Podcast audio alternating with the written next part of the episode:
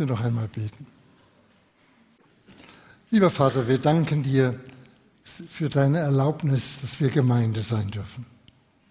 Öffne uns die Augen und Herzen für deine große Einladung, dass du uns in deiner Nähe haben willst, dass du uns an deinem Tisch haben willst, dass du uns unter deinem Wort haben willst.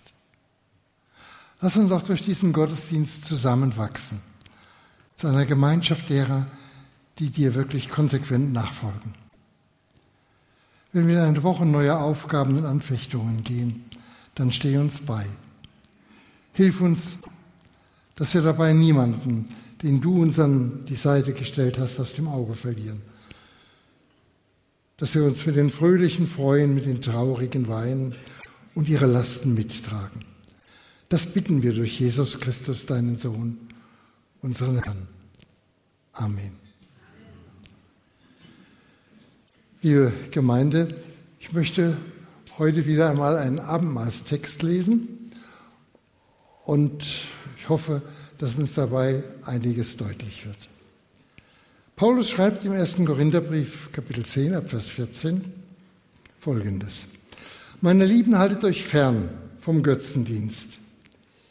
Ihr seid doch verständige Leute. Beurteilt selbst, was ich sage. Denkt an den Becher, über den wir beim Mahl des Herrn das Dankgebet sprechen. Gibt ihr uns nicht teil an dem Blut, das Christus für uns vergossen hat? Denkt an das Brot, das wir gemeinsam, das wir austeilen. Gibt es uns nicht teil an seinem Leib?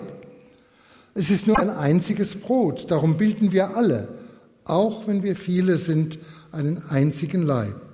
Denn wir essen alle von diesem einen Brot.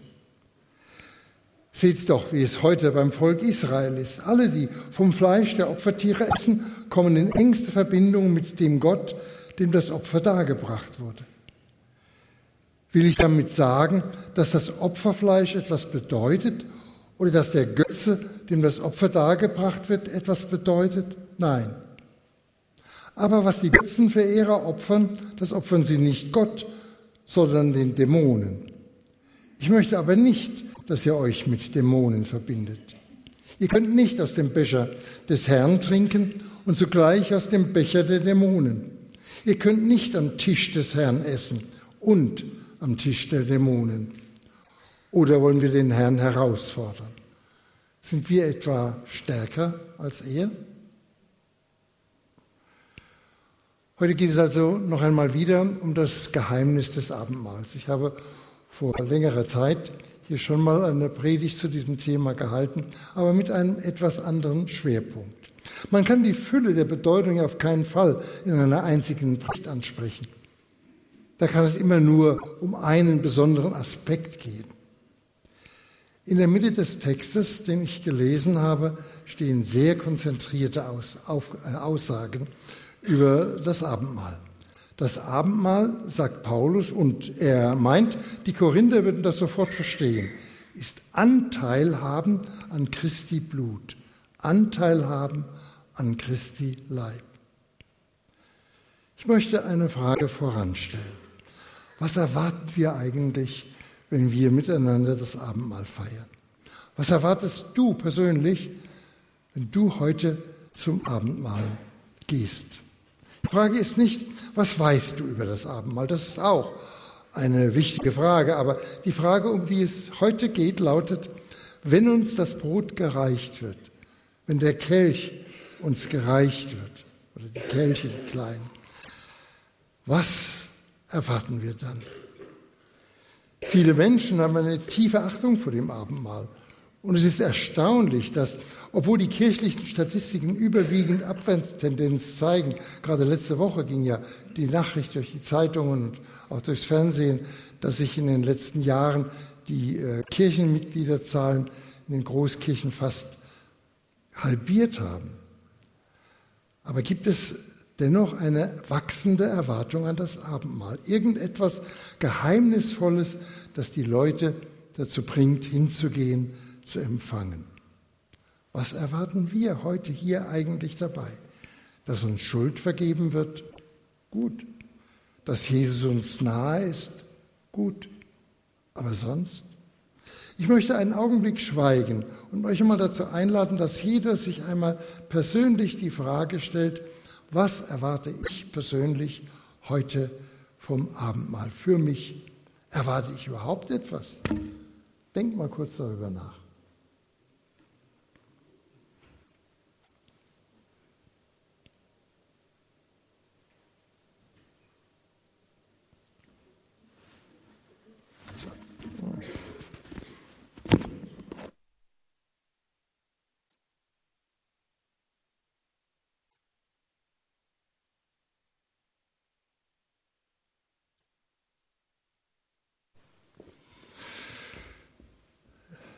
Ich glaube, Gott möchte unsere Erwartungen konkretisieren. Dass wir nicht irgendetwas erwarten, sondern dass Kräfte aus der himmlischen Welt in unsere irdische Welt, dass Kräfte von Jesus Christus in unser Leben hineinkommen. Kräfte aus seinem Frieden in unseren friedensbedürftigen Zustand hineinströmen. Und ich möchte zwei wichtige Gedanken euch heute nahebringen. Das erste, Abendmahl ist der Durchbruch zur Freiheit. Und das Zweite, das Abendmahl ist auch der Durchbruch zur Einheit. Zunächst das Abendmahl als Durchbruch zur Freiheit. Paulus beginnt ja den Abschnitt, den wir gehört haben, so. Meine Lieben, haltet euch fern vom Götzendienst.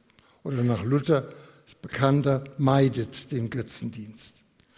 Nun, Paulus sprach zu Leuten, einer alten Zeit, in der Götzen in besonders religiöser Weise verehrt wurden. Manchmal waren sie aus Holz, manchmal aus Stein, oft waren sie in Kulte eingebunden. Das gibt es auch heute noch. Vor Jahren sagte einmal eine junge Frau in einem Gespräch zu mir, ich habe die Kultgegenstände meiner Bhagwan-Zeit verbrannt. Da verbindet sich etwas mit solchen Symbolen.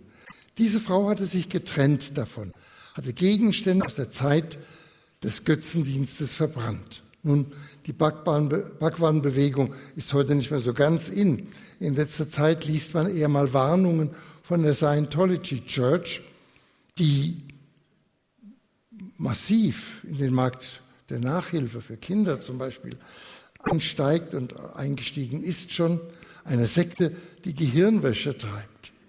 In der ARD wurde vor einiger Zeit das TV-Psychodrama Bis nichts mehr bleibt. ist schon wiederholt gesendet worden. Da wurde in einer erschütternden Weise und zugleich sehr lehrreich und äh, realistisch vorgeführt, wie normale Menschen in die Fänge einer skrupellosen Sekte geraten, die Gehirnwäsche treibt. Die Sache ist also aktuell und auch gefährlich. Und wir wissen ja, Götze ist all das, was uns wichtiger ist als Gott. Menschen können zu Götzen werden. Beschäftigungen, Tätigkeiten, Ideen. Alles das, was wir höher veranschlagen als Gott, ist Götze. Und Götze, Götzen haben die Eigenart, unser Leben zu zerstören. Sie versprechen Bereicherung, aber sie bringen Verarmung. Sie versprechen Erhöhung des Lebens, aber sie ziehen uns nach unten. Und es gibt viele Götzen unter uns. Ich will mir jetzt keine Zeit nehmen, sie aufzuzählen.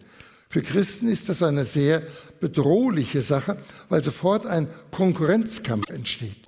Am Ende siegt entweder Christus oder diese Mächte setzen sich durch. Götzen sind Mächte, die in Konkurrenz treten mit Christus. Wir haben Kampf geführt. Wir haben uns bemüht, diese Götzen loszuwerden. Wir haben unter ihnen gelitten, haben gesagt, das nehme ich mir jetzt vor, das lasse ich nicht zu, dass sie mich beherrschen. Und sie haben uns doch immer wieder überwunden. Der Schlaf mit seinem Terror, die Sucht, kann auch die Musik sein, die uns in ihren Bann schlug. Wir konnten nicht mehr frei sein für Gott oder die Bequemlichkeit, von der wir nicht loskommen und uns immer den einfachsten Weg gehen lässt. Ein Mensch, ein Freund, eine Freundin, die uns abhält. Götzen sind Mächte. Was machen wir mit ihnen? Ich möchte nur nicht dazu aufrufen, dass ihr euch endlich davon freimachen sollt. Diese Bemühungen verlaufen meistens sehr, sehr fruchtlos. Vielmehr so, das Abendmahl ist in sich ein Durchbruch zur Freiheit. Warum?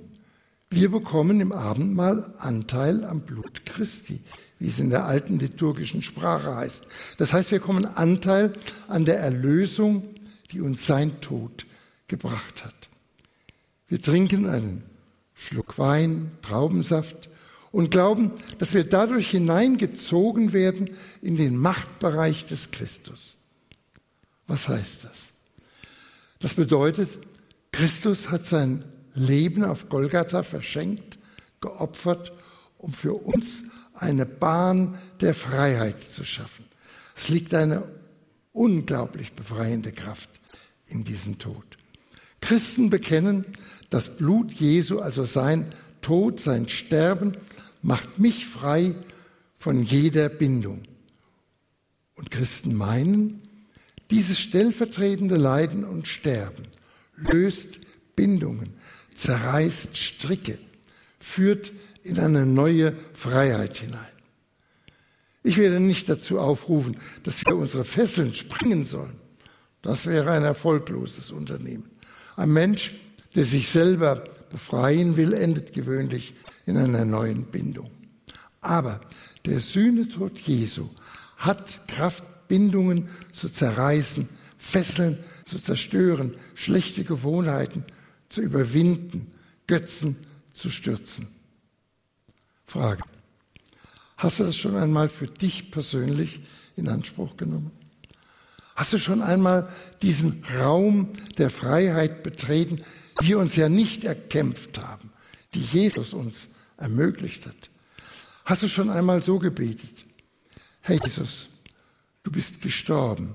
Nicht nur, dass meine Schuld vergeben sei, sondern auch, damit ich ein freier Mensch werde. Damit alles, was mich einengt, und Götzen engen mich ein, alles, was mich bindet, und Dämonen binden uns, mich nicht mehr hindern kann, ganz für dich da zu sein. Das Neue Testament lehrt nicht Selbsterlösung, sondern geschenkte Erlösung, die ein anderer, nämlich Jesus, ins Werk gesetzt hat, an der wir aber teilnehmen dürfen. Könntest du heute vielleicht ein erstes Mal und dann immer wieder wenn du den Abendmahlskelch in die Hand nimmst, sagen, Christus, indem ich jetzt deine Erlösung in mich aufnehme, das heißt, sie bewusst, mir bewusst mache, nehme ich deinen Tod für mich an. Glaube ich, bekenne ich, dass dieser oder jener Götze in meinem Leben jetzt wirklich gestürzt ist. Hat jemand schon mal probiert, dass das erfahrbar ist? Ich sage nicht, das ist nur beim Abendmahl möglich. Wir können die Kraft des Todes Jesu auch sonst erfahren. Im Gebet einer Gruppe zum Beispiel oder auch in einem seelsorgerlichen Gespräch. Aber ganz besonders im Abendmahl. Könntest du es einmal so sehen? Wir trinken hier Freiheit. Wir erheben den Kelch der Freiheit führen ihn an den Mund und sagen, Herr Jesus, in dem Augenblick, in dem ich die Erlösung, die du für mich auf Golgatha gewirkt hast, erworben hast, sinnhaft wahrnehmbar erfahre, ist diese oder jene Bindung hinter mir. Ist sie weg, die Kette zersprungen, habe ich dieses Stück Unfreiheit überwunden.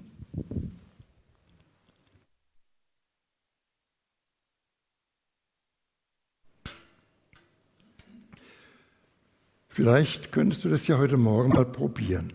Und zwar, weil Gott es sagt. Natürlich müssen wir das wollen. Natürlich muss uns das ernst sein. Aber das wissen wir ja längst.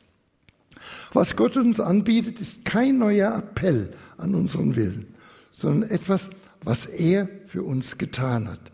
Es ist eine Tür, die er geöffnet hat. Indem wir aus dem Kelch trinken, trinken wir Freiheit. Könntest du heute Morgen ein oder zwei Punkte deines Lebens, von denen du bisher gesagt hast, das werde ich ja nie los. Da falle ich immer wieder drauf rein. Könntest du das sozusagen niederlegen neben dem Kelch und sagen, so, das nehme ich jetzt nicht wieder mit nach Hause, denn ich trinke Christi Blut der Freiheit. Das Abendmahl, Durchbruch zur Freiheit. Und das Zweite, das Abendmahl ist auch Durchbruch zur Einheit. Hier steht in Vers 17, es ist nur ein einziges Brot. Darum bilden wir alle, auch wenn wir viele sind, einen einzigen Leib. Denn wir essen alle von dem einen Brot. Luther, denn ein Brot ist, so sind wir viele ein Leib, weil wir alle an einem Brot teilhaben. Die Frage ist, wodurch kommt eigentlich die Einheit unter uns zustande? Die ersehnte, die erträumte Einheit. Hm? Wenn man Menschen kennenlernt, ihnen ins Gesicht sieht, fällt ja als erstes auf, wir sind ja so verschieden. Herkunft, Dialekt, Temperament, Erkenntnisse, die wir über Gott haben, Traditionen, aus denen wir kommen und, und, und. Und immer ist die Tendenz, dass diese Dinge sich aufbauen. Wir sagen oder denken, na ja, wir können halt nicht eins sein. Es geht mit diesem oder mit dieser nicht. Du denkst und du fühlst anders. Du erfährst Gott anders als ich. Du hast eine andere Leitungsauffassung und was weiß ich. Dann bringen uns die großen Lehrer unserer Kirche auch noch bei, was wir immer schon gegen diese und jene gedacht haben. Und dass diese oder jene Meinung ja keinesfalls zu, zu tolerieren ist. Und die Lehrer der anderen sagen umgekehrt, dass sie noch nie einig waren mit dem, was wir vertreten. Und das Ergebnis? Uneinheit. Vielleicht der eine oder andere Ältere unter uns weiß noch am Anfang meines Dienstes hier in Herten, hatte ich mal Pfarrer Otto Rodenberg als Gast hier für eine Bibelwoche. Und er hatte ein altes Liederbuch dabei und hat, uns das gezeigt. Und in diesem alten Liederbuch, da stand äh, eine Strophe zu dem Lied O Gott, du frommer Gott, die wir so nicht kannten. Da heißt es, die Reformierten sind vom Heil zwar nicht geschieden, und dennoch leben wir mit ihnen nicht im Frieden. Denn erstens lehren sie die Gnadenwahl nicht recht und zweitens feiern sie das Abendmahl nur schlecht. Herrlich, nicht? kann Leute gut verstehen, die sagen, das darf doch nicht wahr sein. Wir müssen die Ökumene stärken, wir müssen uns zusammentun, wir müssen das Trennende vergessen, wir beschließen, dass es das nicht gibt. Manche Christen erleben ja auch diese Einheit mal in einem Kreis oder in einer Gebetsgruppe, besuchen einen Kirchentag oder einen Kongress und dann sagen sie, dort waren wir richtig eins. Man hat es geradezu gefühlt. Am Ende haben wir uns umarmt und da wussten wir, wir gehören zusammen. Ein großes Erlebnis hat sie eins werden lassen. Solche Erfahrungen sind Teil unseres Lebens. Es gibt Augenblicke, da fühlen wir diese Zusammengehörigkeit, da spüren wir, wir sind eins vor Gott. Nur, wir können auf solche Erlebnisse nicht unbedingt bauen. Sie kommen und gehen, sie beglücken uns und treten zurück und sind dann ein Stück unserer Vergangenheit. Paulus sagt in unserem Text auch nicht, sucht ein Erlebnis, das euch zusammenbringt. Sucht eine überwältigende Erfahrung, sodass ihr fühlt, ihr seid eins. Nein, er sagt ganz nüchtern, wenn ihr alle das eine Brot esst, das Christus heißt, wenn jeder von diesem Brot ein Stück bekommt, dann seid ihr eins. Ihr seid es, ob ihr es fühlt oder nicht. Ob ihr den anderen ein bisschen besser kennengelernt habt und stundenlang vielleicht mit ihm über seine Seele geredet habt oder nicht, das ist alles nicht so wichtig. Indem ihr dieses Stück Brot nehmt und von diesem großen Leib Christi, dann seid ihr zusammengefügt zur Einheit. Das ist ein Geheimnis und eine schwierige Botschaft für eine Zeit, die so subjektiv empfindet wie unsere. Gibt ja Leute, die sagen, was ich nicht fühlen kann, das gibt es auch nicht. Ich muss es erleben. Nur auch vom Erleben spricht Paulus nicht. Er sagt, wenn ihr dieses Stück Brot nehmt, dann esst ihr Einheit, so wie ihr Freiheit trinkt, wenn ihr den Kelch an euren Mund führt. Du nimmst Christus in dich auf, dein Nachbar auch, dein Hintermann, dein Vordermann, und so fügt Gott euch zusammen zu diesem Leib seiner Gemeinde. Ich weiß nicht, wer das wirklich versteht oder wer das wirklich erklären kann. Aber müssen wir geistliche Realitäten eigentlich unbedingt erklären können? Ich glaube, es gibt nichts, das so entscheidend ist für die Einheit der Christen wie die Feier des Abendmahls. Gott sieht uns als Einheit an, wenn wir zusammen Abendmahl feiern. Und Gott fragt nicht, habt ihr dieselbe Lehre über das Abendmahl? Fühlt ihr alle dasselbe beim Abendmahl? Versteht ihr euren Nachbarn jetzt etwas tiefer als vorher? Und das gilt im großen Rahmen in der Ökumene, trotz allem Zwist, äh, von dem die Kirchen ja gar nicht lassen wollen. Aber das gilt ganz besonders für jede einzelne Gemeinde. Gott sagt, ich sehe euch als Einheit, weil ihr alle meinen Sohn in euch aufgenommen habt im Abendmahl. Ich glaube, Gott wird uns in den nächsten Jahren in der Christenheit näher zusammenbringen. Aber ich weiß nicht, ob alle jemals die gleiche Lehre vom Abendmahl bekommen. Das ist eher unwahrscheinlich, weil wir ja so verschieden sind. Aber das ist möglich. Zu glauben, wenn wir den Herrn empfangen im Abendmahl, dass wir dann Einheit empfangen. Wir glauben, dass der Mitchrist neben uns, der ganz anders denkt, andere Empfindungen hat, in diesem Moment, in dem er das Abendmahl nimmt, empfängt, mit uns tief verbunden ist. Gott schafft sich auf seine Weise Einheit. Ist ja Jesus selbst, der in uns eingeht. Sein Leib, den wir empfangen. Unser Leib, das ist ja einerseits er selbst und andererseits die Gemeinde. Ein Geheimnis. Können wir das glauben? Wir können unserem Nachbarn nicht mehr auf dieselbe Art begegnen, wenn wir Abendmahl miteinander gefeiert haben. Es ist ein Band entstanden in der Tiefe, viel tiefer als in unseren Gefühlen. Jesus hat sich mir geschenkt und meinem Nachbarn. So sind wir eins. Das können wir feiern. Und wir können dann aushalten, dass da an der Oberfläche so viel Verschiedenartigkeit ist. Ja, kann manchmal ja auch eine große Bereicherung sein. Ich habe vor Jahren mit einem Kollegen an einer Tagung der katholischen Gemeindeerneuerungsbewegung teilgenommen. Referent war der inzwischen verstorbene Professor Haribald, Heribert Mühlen. Zwei Baptisten unter lauter engagierten katholischen Priestern. Auf der Tagung wurde zum Abschluss Eucharistie, also Abendmahl gefeiert. Ein alter Priester kam zu uns im Auftrag aller Anwesenden, um uns einzuladen. Und dieser alte Priester sagte etwa Folgendes. Jesus schenkt uns nicht die gleiche Lehre von der Eucharistie, aber er verbindet uns untereinander wenn wir miteinander Abendmahl feiern, auch bei unterschiedlicher Lehre. Mit dieser Aussage war er ja ganz und gar nicht im Einklang mit der Lehre seiner Kirche. Aber er sagte das im Auftrag dieser Gruppe. Und das gab uns die Freiheit, in einer katholischen Kirche Eucharistie mitzufeiern. Ich konnte hinter dieser Erfahrung nie mehr zurück.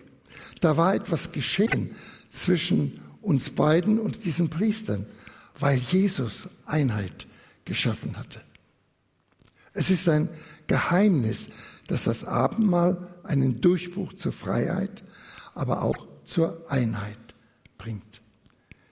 Wir wollen erwarten und glauben, dass Gott das tut und dafür danken, dass er uns von einer Erfahrung zur neuen hinführt.